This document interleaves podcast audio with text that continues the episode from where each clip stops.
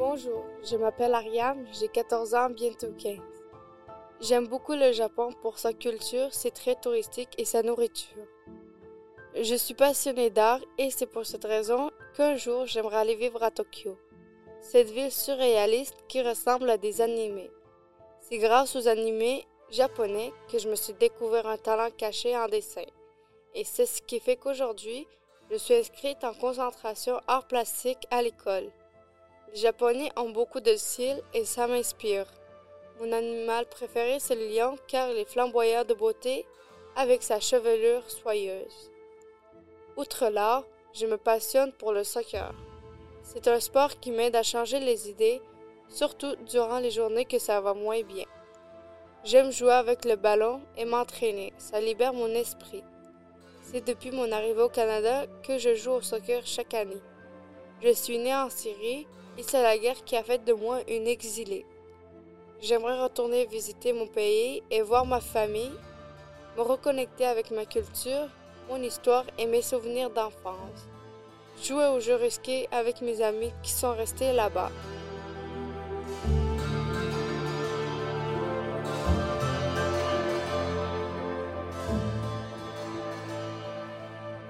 Bonjour, je m'appelle Abir, j'ai 14 ans et je suis une passionnée de voyage. J'ai aussi un chat qui s'appelle Bulbul et j'aimerais lui faire découvrir un des plus beaux pays du monde. Un jour, je déposerai mon petit chat dans son sac de voyage et nous partirons à la découverte de l'Inde où nous irons sentir l'odeur des fleurs multicolores et danserons au rythme de la musique traditionnelle indienne. Si j'aime autant l'Inde que quand j'étais petite, j'ai découvert une chanson indienne qui me redonne encore à ce jour-là la joie de vivre. Malgré mon amour pour la Poutine, j'ai hâte que la situation en Syrie, mon pays d'origine, se règle pour y aller le visiter et en apprendre davantage sur mon histoire, sur ma culture et effacer un peu les ruines qui se sont enracinées dans ma mémoire. J'aimerais reprendre contact avec ma famille, revoir mes tantes, mes grands-parents, mes cousins et cousines et j'aimerais leur apprendre quelques mots en français tout en leur cuisinant une poutine pour qu'ils puissent goûter un peu au bonheur de, ma vie actuelle au Québec.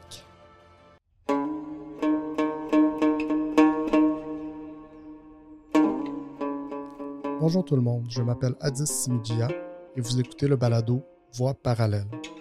Ce balado nous plonge dans l'univers d'adolescentes et d'adolescents immigrants qui tentent de cultiver les terres québécoises pour mieux s'enraciner dans leur nouvelle société. Les voix que vous venez d'entendre, ce sont celles d'Ariam et de Habir, toutes les deux arrivées de Syrie et établies au Québec depuis 2016. Avec elles, j'ai eu le privilège d'aborder différents sujets qui les touchent directement, de la première neige à la première journée d'école, d'anecdotes aux ambitions respectives de chacune. D'entrée de jeu, nous avons abordé le choc culturel que représentent les premiers jours au Québec. Ben, je suis descendue de l'autobus, j'avais un peu peur, puis j'ai vu de la neige. Je savais pas, savais pas c'est quoi parce que j'ai jamais vu, presque jamais vu ça de ma vie. Fait que j'ai pensé un peu c'était la fin du monde. Fait que là, je commençais à paniquer, j'ai commencé à pleurer. Puis je suis allée voir ma mère, puis euh, elle m'a rassurée parce qu'elle s'est informée avant que de rentrer à Trois-Rivières. Puis elle m'a elle nous a tout expliqué. Fait que après ça, j'ai compris, j'ai arrêté de pleurer. Mais j'étais quand même jeune dans ce temps-là. Euh, moi, j'ai paniqué aussi. J'ai commencé à pleurer. Et quand j'étais quand j'ai touché la neige, ben, j'avais les mains qui. Genre, je trouvais ça grave froid. C'était la première fois que je voyais ça. J'étais choquée. Je demandais à ma mère qu'est-ce que c'était. En ce temps-là, j'avais pas de manteau, j'avais rien. J'avais juste mes vêtements, mais j'avais pas de manteau.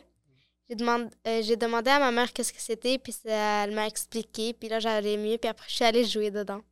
Euh, quand on est arrivé au, euh, à l'hôtel, j'ai vu Ariam avec tous ses sœurs, sa famille. Je l'ai, je l'ai pas aimé.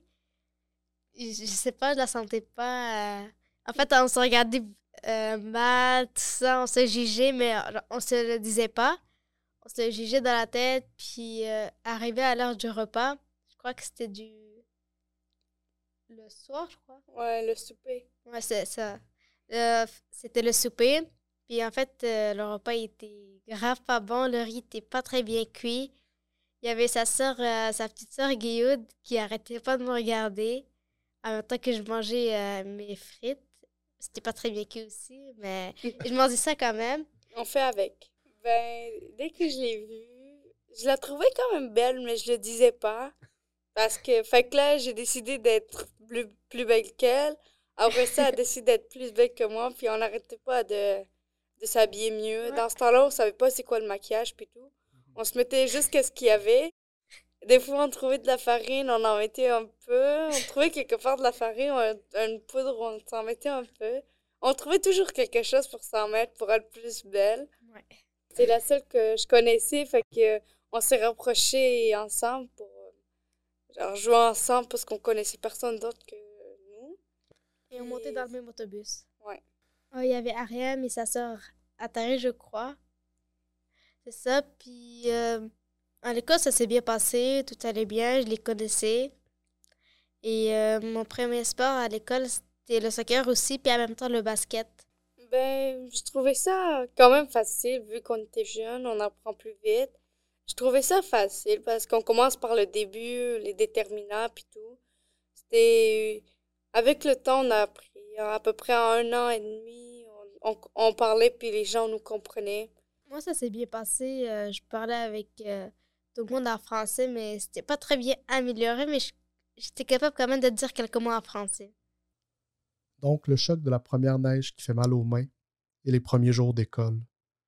Abir et Ariane nous disent qu'on va toujours un petit peu vers celles et ceux qui nous ressemblent au début. Mais comment elles ont fait pour se faire un cercle d'amis qui dépasse les frontières de ce qu'elles connaissaient déjà?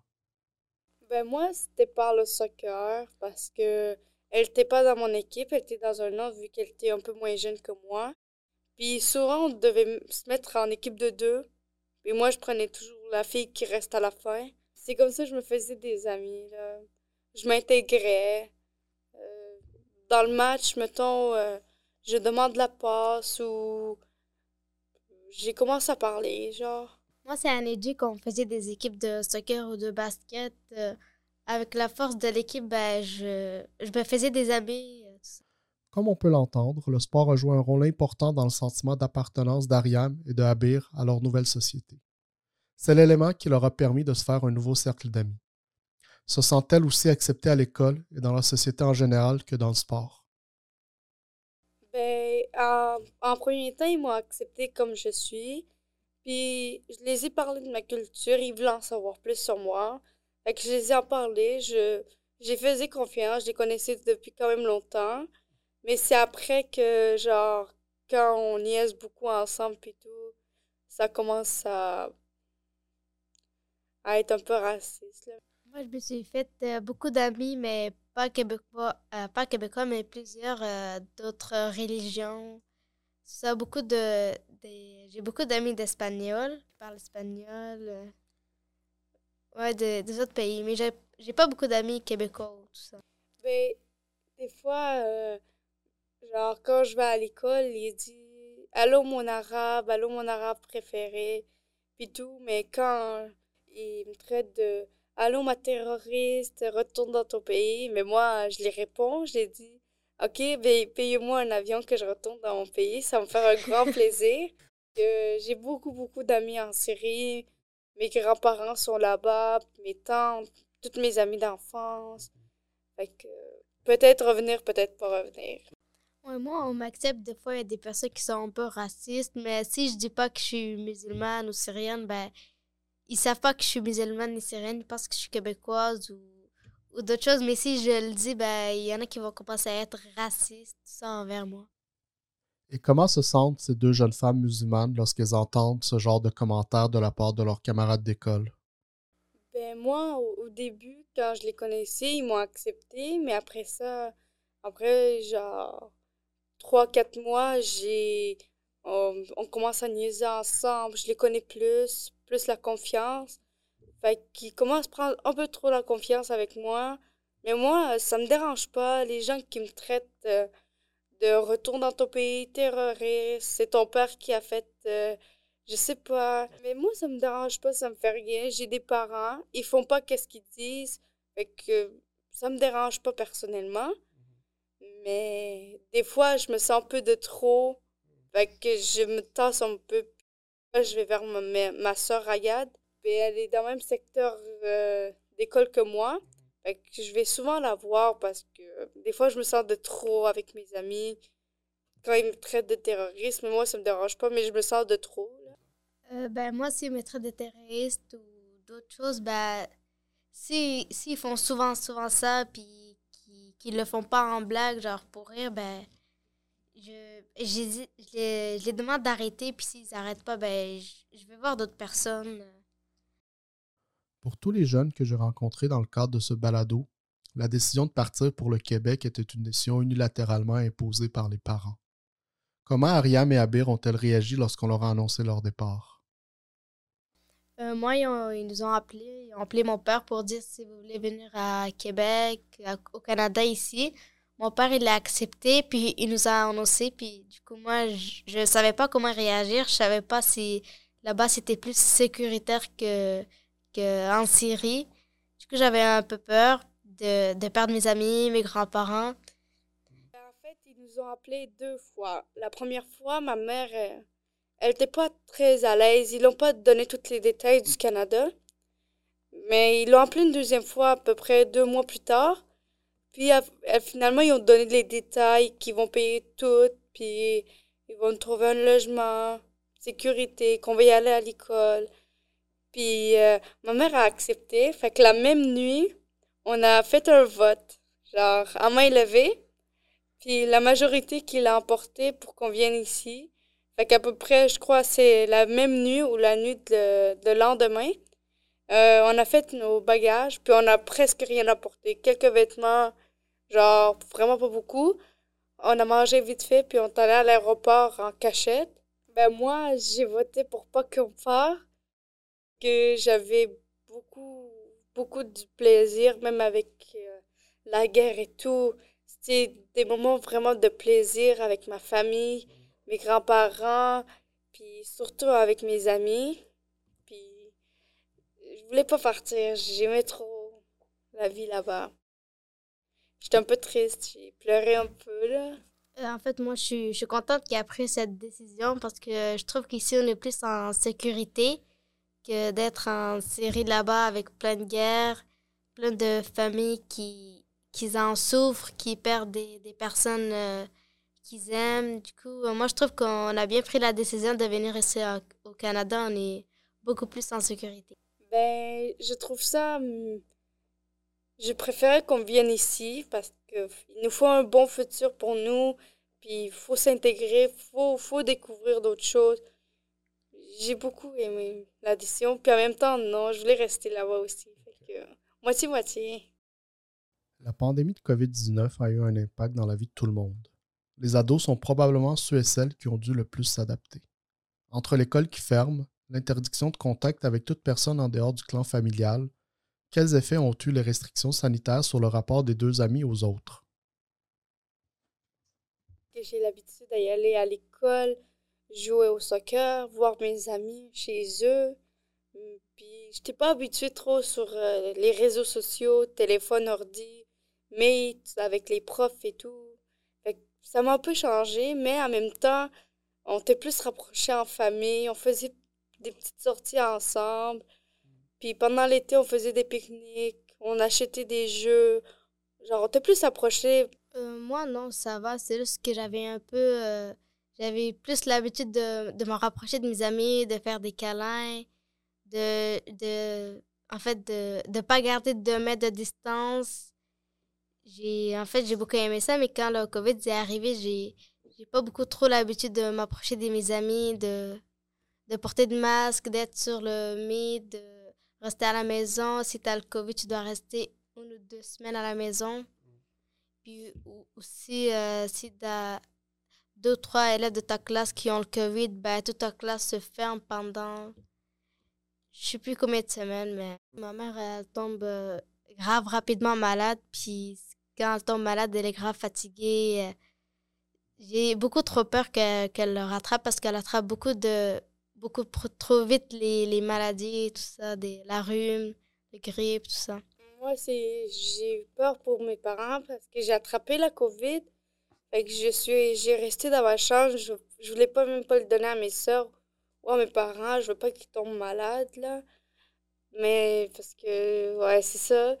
Je veux pas qu'ils tombent malades. Puis genre, on sait jamais qu'est-ce qui peut arriver. Fait que je préfère que pas le donner à personne, même pas une de mes amies ou un petit, je sais pas. Je veux pas le donner à personne. Fait que je suis restée dans ma chambre.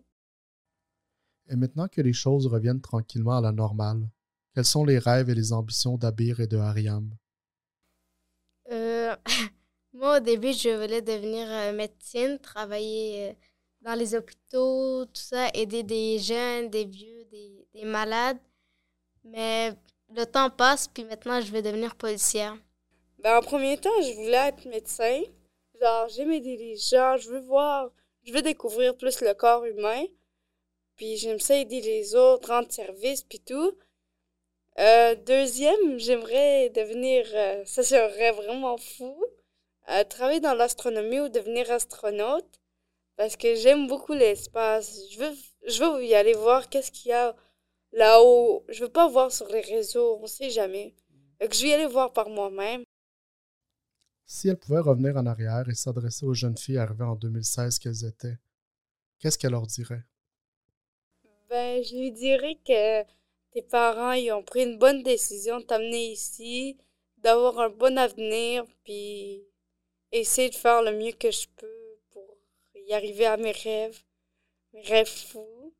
Euh, je lui dirais que mes parents aussi ont bien fait de prendre la décision, la décision de venir ici au Canada, découvrir de, nouveaux, de nouvelles choses ici, de, de, de faire des activités, tout ça.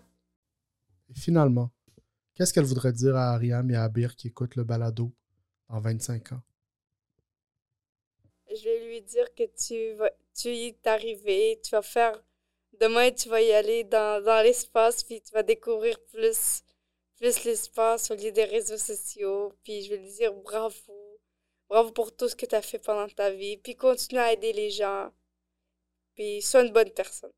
Euh, je dirais euh, que j'ai bien fait de prendre euh, la décision de, de choisir un de mes plus grands rêves. Ben, ça, ça soit le, la médecine, le, la police ou, ou être joueuse de basket et de continuer de faire des efforts toute ma vie. Ce balado est une production du Sana Trois-Rivières et est rendu possible grâce à la participation financière de la Ville de Trois-Rivières, du gouvernement du Québec et de l'Université de Montréal, grâce à la subvention de développement de partenariat du CRSH, enjeux transculturels et intergénérationnels dans les récits des personnes adolescentes en contexte de COVID-19, dont le chercheur principal est Simon Harel. Nous aimerions aussi souligner la contribution à la réalisation de ce projet de l'équipe de l'Organon, espace de recherche et de création sur le soin.